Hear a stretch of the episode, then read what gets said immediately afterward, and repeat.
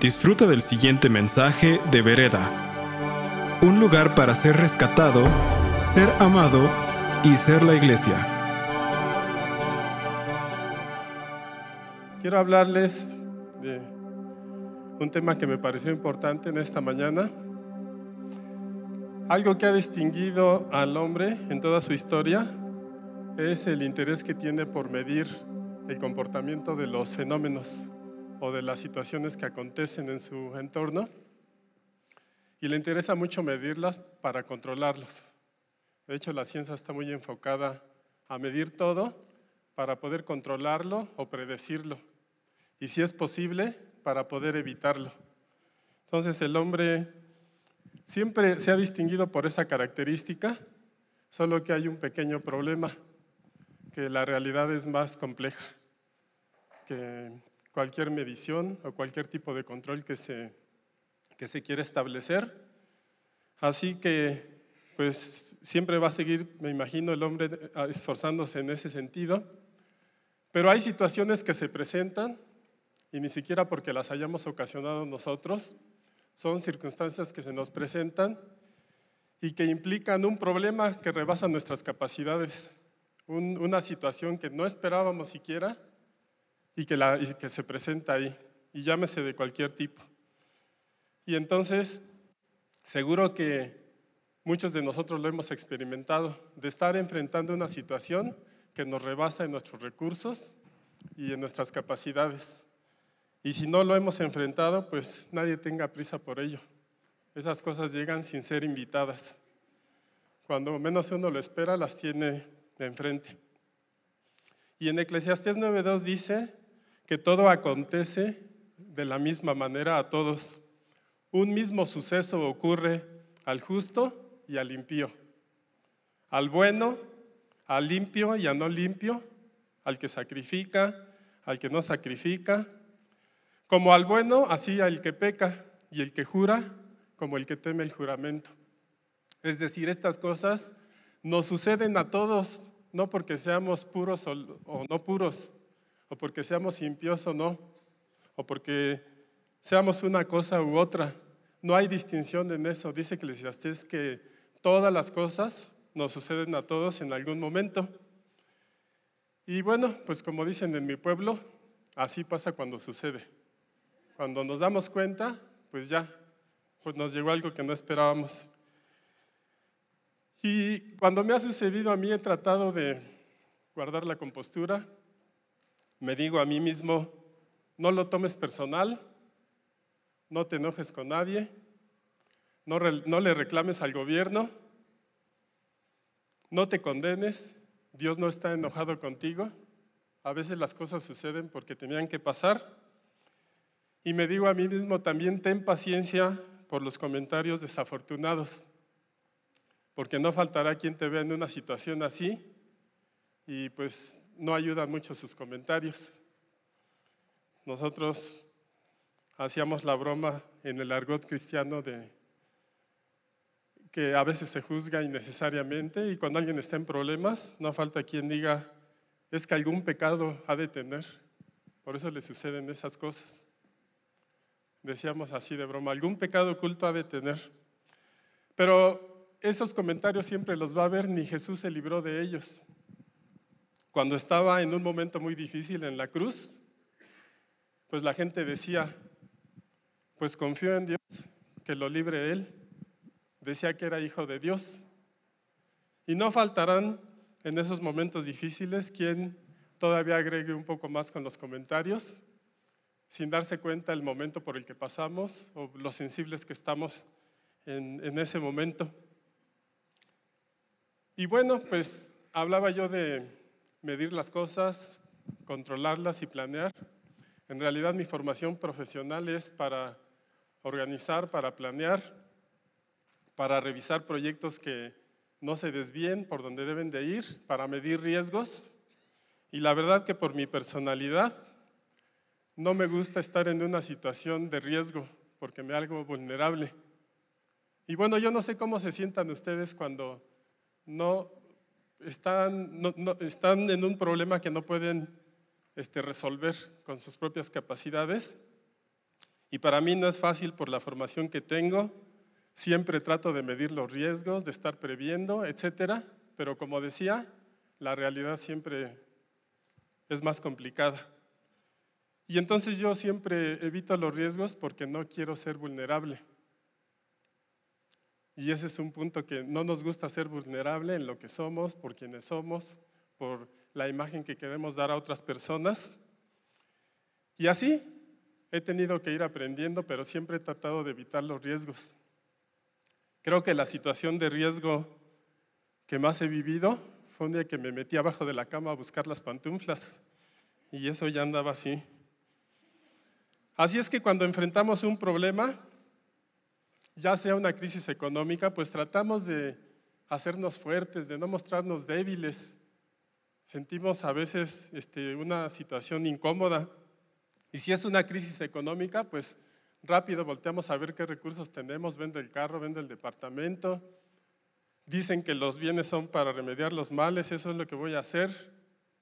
Si no tenemos recursos para enfrentar esa situación, tal vez tenemos la expectativa de que otras personas nos ayuden y no es malo recibir ayuda, es una bendición, pero a veces esas expectativas que tenemos no se cumplen y tal vez no recibimos lo que estamos esperando de otras personas. Y estando en esa situación, todavía somos más sensibles a que nos esté sucediendo eso. Pero así son los momentos difíciles. De Jesús la escritura dice que todos lo abandonaron y huyeron cuando estaba en su momento más crítico. Pablo también da testimonio, dice, en mi primera defensa nadie estuvo a mi lado. Y tal vez la gente esté cerca de ti, pero estás pasando por un momento tan difícil que tú te sientes como solo. Y dice Pablo, nadie estuvo a mi lado, todos me abandonaron, pero Señor, no se los tomes en cuenta. Es decir, Pablo entendía que no era nada personal de ninguna persona, sino era una situación que le sucedió y que tenía que enfrentar. Y es que en este mundo el mostrarse vulnerable o mostrarse débil no es algo sencillo. la cultura de este mundo lo ve mal. Por ejemplo, Eisenhower, presidente número 34 de los Estados Unidos, decía, solo la fuerza puede cooperar, la debilidad solo puede mendigar. Es decir, es mal visto eso en las personas y pues nos hemos hecho así a esa idea y por eso es que a algunos nos es difícil a veces estar enfrentando una situación y pues que se sepa y, que esté pasando eso.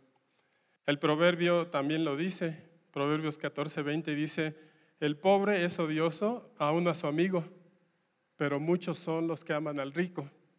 O sea, al mundo le gusta ver gente triunfadora, le gusta ver gente fuerte, no le gusta ver personas débiles o en problemas. Eso ni siquiera es porque no estimen a las personas, es porque se reflejan en esa debilidad y no quieren reflejarse así. Y lo queramos o no, pues nosotros estamos diseñados para hacer conexión con otras personas, para relacionarnos, para amar a otras personas, para darles lo mejor de nosotros, nuestra mejor imagen, nuestro mejor trato, aunque a veces no nos sale tan bien, ¿verdad? Y entonces pues el mundo tiene esa este, expectativa de una persona de verlo siempre bien. El mundo ama a los héroes, a los paladines, a la gente que le impresiona. Y digamos que se refleja hasta en la naturaleza que creó Dios. ¿Cuántos animalitos no se transforman en algo mucho más grande e impresionante de lo que son para defenderse de otros? Cuando están en posición de pelea, incluso hasta se esponjan. Yo veo a mi gato cuando se enoja cómo se crece como al doble, porque tienen que dar esa imagen de fuerza para no mostrarse débiles en una situación. Y el mundo ama así a los héroes, a los paladines, y reconocerse vulnerable como que nos aleja un poquito de ese estereotipo. Entonces, ¿Qué hago, por ejemplo, cuando nadie me puede resolver mi vulnerabilidad? Por ejemplo, la ciencia, por más esfuerzo que ha hecho, no puede predecir los sismos con oportunidad. Lo ha logrado hacer con poquita oportunidad. Y bueno, parece ser que es algo que nos afecta a muchos de los que vivimos aquí en la Ciudad de México, porque aquí vivimos y aquí sucede. Y pues no hay manera de que hagas algo, porque no se puede remediar, lo tienes que enfrentar. Y yo estoy en un edificio de cinco pisos, que casi son siete por niveles de estacionamiento, y ahí nos tocó este, este fenómeno. Así es que, aunque ya pasó, de repente nos estamos acordando y cuando alguien pasa corriendo y vibra un poco, le decimos, ahora no corran, porque no sabemos si es sí o es no. Así que, pues, no hay manera de resolver eso. Estamos vulnerables de acuerdo a nuestras capacidades. Y hay unos comentarios muy interesantes de Brené Brown, una profesora que es investigadora en la Escuela de Trabajo Social de la Universidad de Houston y ella menciona que ahora como nunca antes, en los Estados Unidos, la gente intenta insensibilizarse a su vulnerabilidad. Están re difíciles las dos palabras. Bueno, están intentando ser insensibles, a, ser vulnerables. Y si es una situación económica, no se quieren ver vulnerables. Entonces utilizan la tarjeta de crédito porque pues, eh, no se quieren ver menos que algo a lo que aspiran y entonces lo que hace es que ahora ha subido mucho el buró de crédito de los que tienen tarjetas. Como nunca, y ella dice que uno de los fenómenos es que a la gente no le gusta verse menos o no le gusta verse vulnerable.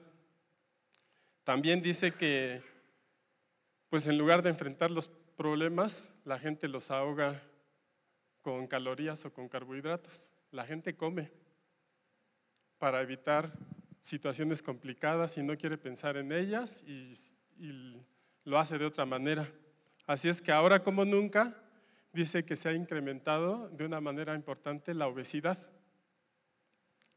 Y bueno, en cuanto a la ansiedad, pues desde luego que las personas también ahora más que nunca dependen de los fármacos. Y entonces son paliativos que la gente está tomando porque no quiere declarar o mostrar su vulnerabilidad y está tratando de hacer sus propios esfuerzos para, para verse fuerte. Y bueno, así es como son las reglas del mundo en que vivimos. Pero si nosotros vemos la palabra de Dios, pues podemos ver qué es fuerte y qué es débil. Por ejemplo, una historia muy conocida, estoy seguro de muchos de nosotros, es la pelea de David contra Goliat. Ahí lo narra el libro de Samuel en el capítulo de 17. Y el versículo 23 nos habla de quién era Goliat. Era un paladín, así dice alguna versión de la escritura.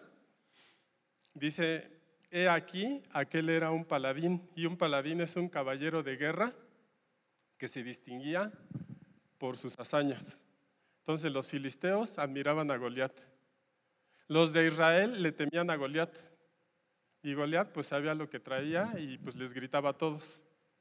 Los menospreciaba. Entonces, pues estaban en una ocasión frente a frente el ejército de los filisteos contra Israel y Goliat retaba a algún soldado de Israel que peleara contra él y si le ganaban, pues ya el, que, el soldado que ganaba su pueblo era el que se llevaba la batalla. Y llegó David, un joven que cuidaba las ovejas, que no era soldado, y todo el mundo veía a Goliat con temor y con respeto y como sea, alguien con poder. Pero cuando llegó David, ¿cómo lo veían? Por ejemplo, su hermano Eliab, su hermano mayor, en el versículo 28, dice que se enojó con David y le dijo, ¿por qué dejaste aquellas ovejas? Y has venido aquí, hay maldad en tu corazón porque lo único que quieres es vernos pelear. O sea, su propio hermano lo veía nada, porque ni siquiera le daba el derecho de que estuviera ahí, aunque les había llevado provisión de parte de su papá. O sea, no lo veía bien, lo veía débil su hermano, que era un soldado. ¿Cómo lo veía Saúl cuando David, cuando David dijo, yo voy a pelear contra ese filisteo? Y le dijo este Saúl, no podrás, Ahí en el versículo 33 le dice, no podrás tú ir contra aquel filisteo para pelear porque tú eres muchacho. Aquí en México le hubiéramos dicho, estás muy chamaco. Le dijo, y, y él es un soldado desde su juventud. O sea, no vas a poder. Y entonces no lo veía bien el rey Saúl, no lo veía bien su hermano. Y cuando lo vio Goliat, lo menospreció. Ahí sí se enojó Goliat porque pues vio a David un joven y dice esta versión de la escritura que le tuvo en poco. Goliat le tuvo en poco. Dice, ¿y por qué vienes a mí con un palo? ¿Qué acaso soy perro? Se enojó mucho Goliat porque lo vio muy poco, pero David sabía quién era él en Dios. Y dice el versículo 45, la declaración de David dijo, tú vienes a mí con espada y lanza y jabalina, pero yo vengo a ti en el nombre de Dios, el Señor de los ejércitos. Esa es la declaración que hizo David. Él no se vio en sus debilidades, sino se vio como Dios lo ve, peleando por algo justo.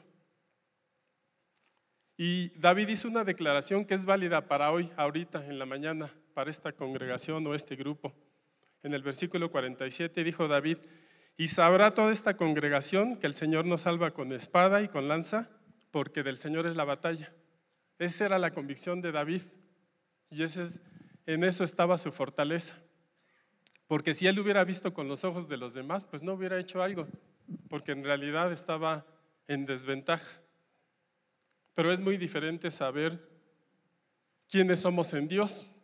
Así que el aceptar ser vulnerable para todo aquel que conoce el propósito de Dios para su vida implica la capacidad de renunciar a lo que piensa o lo que piensan las personas de Él para hacer lo que es en Dios, lo que Dios ha puesto en cada uno de nosotros, sin importar la situación por la que estemos pasando. Y si leemos la escritura, Dios nunca dio la espalda a alguien que estaba en dificultades. Dice la escritura, el corazón contrito y humillado, el Señor no, no lo desprecia. O sea, eso es seguro. Sé que cuando enfrentamos un problema, pues se nos hace algo difícil de sobrellevar y parece que no hay solución, pero Dios nunca ha dado la espalda a alguien que esté enfrentando una situación difícil. No importa si se porta bien o mal, bueno, no los estoy aconsejando que hagamos lo que queramos, ¿verdad? Pero hablo de Jonás, que Dios lo mandó a una misión a Nínive para que le predicara a esa nación y se arrepintiera. Y Jonás era un rebelde, se fue para otro lado. Huyó, no le obedeció a Dios. Y después, cuando casi naufraga el barco donde iba y lo echan al mar y lo traga un pez gigante, entonces Jonás en una situación de lo más vulnerable que yo pueda decir, hace una oración a Dios. Y lo narra Jonás 2, en 6 y 7. Ahí quedó documentado la oración de Jonás en un momento de vulnerabilidad como yo creo que no hemos pasado. Y dice, me hundí en el mar hasta donde comienzan las montañas. Bajé al mundo de los muertos y tras de mí sus rejas se cerraron para siempre. Pero tú, Señor Dios mío, me sacaste vivo de la fosa. Al sentir que se me iba la vida, me acordé del Señor y mi oración llegó hasta ti en tu santo templo. Entonces estaba en el fondo del mar, estaba, lo tragó un pez y de ahí oró al Señor y el Señor lo rescató. Y yo cuando lo leo en primera instancia parecería que esto es algo muy lejano, pero nosotros lo acabamos de experimentar muy de cerca, ahora, con esta situación de los sismos. Una muy buena amiga,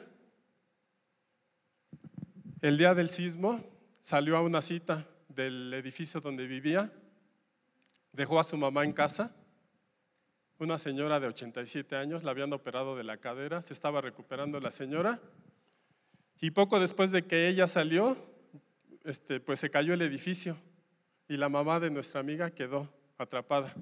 Un edificio encima, la señora quedó adentro. Me acordé de este versículo de Jonás, de dónde lo sacó el Señor. Ya así, de las rejas de la muerte. Y después de un día y medio de los trabajos de rescate, cuando ya nadie creía que pudieran rescatar a alguien porque ya estaba empezando a pasar la maquinaria, mi amiga y sus familiares le decían a la gente de la máquina, no, por favor, déjanos buscar y lograron convencerlos de que pasaran las máquinas de manera intermitente, buscaban un rato y otro rato ya echaban la maquinaria. Pero al final la encontraron y el bombero que la encontró dice que la encontró sentada, que la losa estaba a unos solos cuantos centímetros de su cabeza.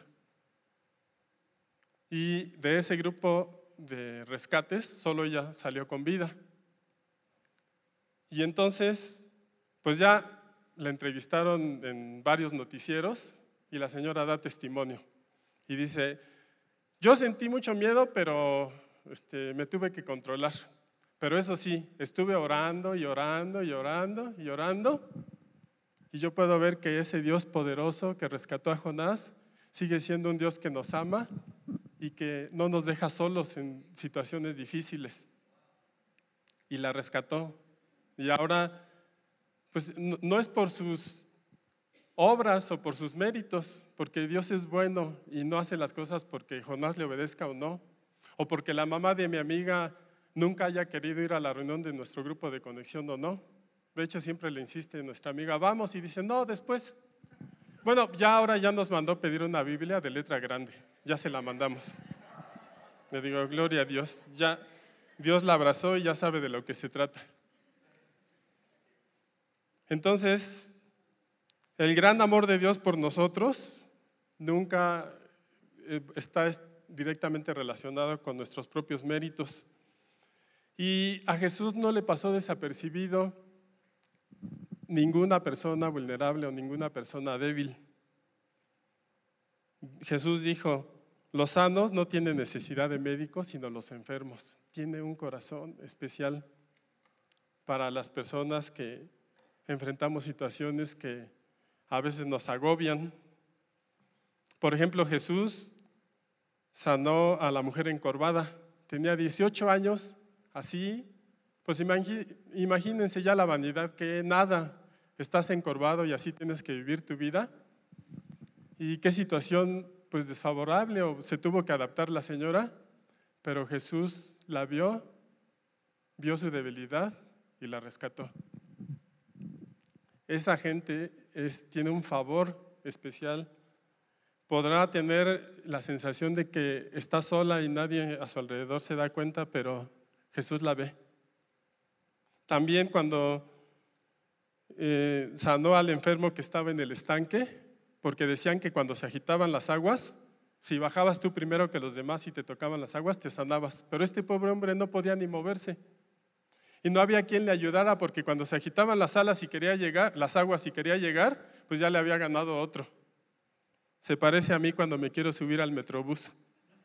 Cuando me doy cuenta, ya se fue y me quedé otra vez. Yo creo que así le pasaba en el estanque. Así es que Jesús lo vio y él le dijo, reconoció su vulnerabilidad, le dijo, es que no tengo quien me meta al estanque. Y Jesús le dijo, no temas, levántate, toma tu lecho y anda. Jesús lo vio, no estaba solo. Ya podemos mencionar varios casos, la mujer que padecía de flujo. Dice la narración que había gastado su dinero y que había empeorado, su salud. Y dice que ahora estaba que antes le iba peor, que, le iba peor.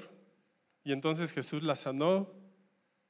También la escritura está llena de gente vulnerable de la que Jesús sí la ve. Por ejemplo, el papá que tenía un hijo con un espíritu inmundo, dice es que tus discípulos no lo pudieron sanar y le dijo Jesús, si puedes creer, el que cree todo le es posible. Y el papá reconoció su vulnerabilidad y le dijo, creo, ayuda a mi incredulidad. O sea, reconoció que no tenía fe y necesitaba ayuda y como dijo, le fue hecho y su hijo se sanó. Y podemos leer la escritura y está llena de narraciones del corazón de Dios que nunca deja sola a una persona. Los discípulos eran expertos marineros, pescaban y sabían más que Jesús de andar en un barquito. Y cuando vino la tempestad, pues dejaron a un lado su orgullo de decir, es que nosotros sabemos más que el Señor de, de lanchas, y fueron y le dijeron, Señor, hay una tempestad, ¿no ves que, que nos morimos? Y Jesús declaró que se detuviera la, el viento y se hizo grande bonanza. Y lo que quiero decir en esta mañana es que con Dios tenemos permiso de mostrar nuestra vulnerabilidad. Para mí fue un cambio de cultura cuando yo llegué aquí, a Vereda, porque al final de la reunión yo vi que los pastores subían a que oraran por ellos allá, en aquel lugar. Dije, ¿llora? Yo tenía una responsabilidad en el grupo al que asistía y me sentaba aquí adelante y cuando ministraban por una necesidad que yo sentía, pensaba, es que si me levanto me van a ver todos y van a pensar que traigo algún pecado. bueno, yo sé que les da risa, pero así hay culturas. Y yo cuando llegué aquí vi que los líderes muestran su vulnerabilidad y cuando escuché a ellos que decía, necesito que me digan en qué me equivoco, ¿eh? porque nosotros tenemos un consejo que nos ayuda, nos ayudan a llevar el trabajo, pero también nos dicen nuestros errores. Yo dije, ¿los pastores se equivocan? No, no. Así es que Dios me empezó a mostrar esa libertad para reconocer mi vulnerabilidad. Y entonces yo pensé, ¿y por qué nadie me avisó esto antes? De haberlo sabido, ¿por qué andaba jugando a ser un superhombre? y es que a veces nosotros frente a un problema estamos tratando de ser eso. Cuando Dios está dispuesto a hacer todo por nosotros. No es ninguna vergüenza, no es ninguna pena, es el amor de Dios que tiene la oportunidad de mostrarse a nosotros cuando algo está sucediendo. Así es que, bueno, siempre seguimos aprendiendo. Pablo, el apóstol, dice, bástate mi gracia porque mi poder se perfecciona en la debilidad. O sea, él recibió esto de parte de Dios y dice, me ha dicho, bástate mi gracia porque mi poder se perfecciona en la debilidad. Por tanto, de buena gana me gloriaré más bien en mis debilidades para que repose el poder de Cristo en mí. Por lo cual, por amor a Cristo, me gozo en mis debilidades, en afrentas, en necesidades, en persecuciones, en angustias, porque cuando soy débil, soy fuerte, pero en Cristo. Eso es lo que declara Pablo. Así es que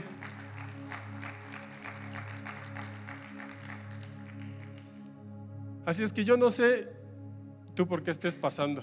Ni siquiera deseo que te suceda algo, pero sé que en algún momento te va a ser útil lo que estamos considerando en esta mañana. Y yo quiero decirte, para cerrar esta plática, que las promesas de Dios en la Escritura siguen siendo vigentes para nosotros hoy. Y hay muchas en la Escritura. Dice, estén quietos y conozcan que yo soy Dios. Estén quietos. Yo soy Dios. Sé que estás pasando por un momento difícil, pero estén quietos. Yo lo sé. Dios le habló muchas veces al pueblo de Israel y les decía, después de una crisis, regresen, cálmense y permanecerán seguros. Quédense tranquilos. Confíen y serán fortalecidos. En Jeremías 30, 18, el Señor da una promesa para hoy, para aquel tiempo y para hoy. Dice, voy a recuperar lo que les han quitado a las carpas de Jacob y tendré compasión de sus hogares. La ciudad será reconstruida de las ruinas y el palacio volverá a quedar donde estaba. Eso es lo que dice el Señor. No temas porque yo estoy contigo, la escritura que leí Andrea. No desmayes porque yo soy tu Dios que te esfuerzo. Siempre te ayudaré, siempre te sustentaré con la diestra de mi justicia. Gracias Padre, te damos en esta mañana que se acabe de cumplir tu propósito en nosotros. Gracias. Gracias por escuchar este mensaje de Vereda. Esperamos que haya sido de impacto para tu vida. Para más mensajes como este, visita vereda.mx.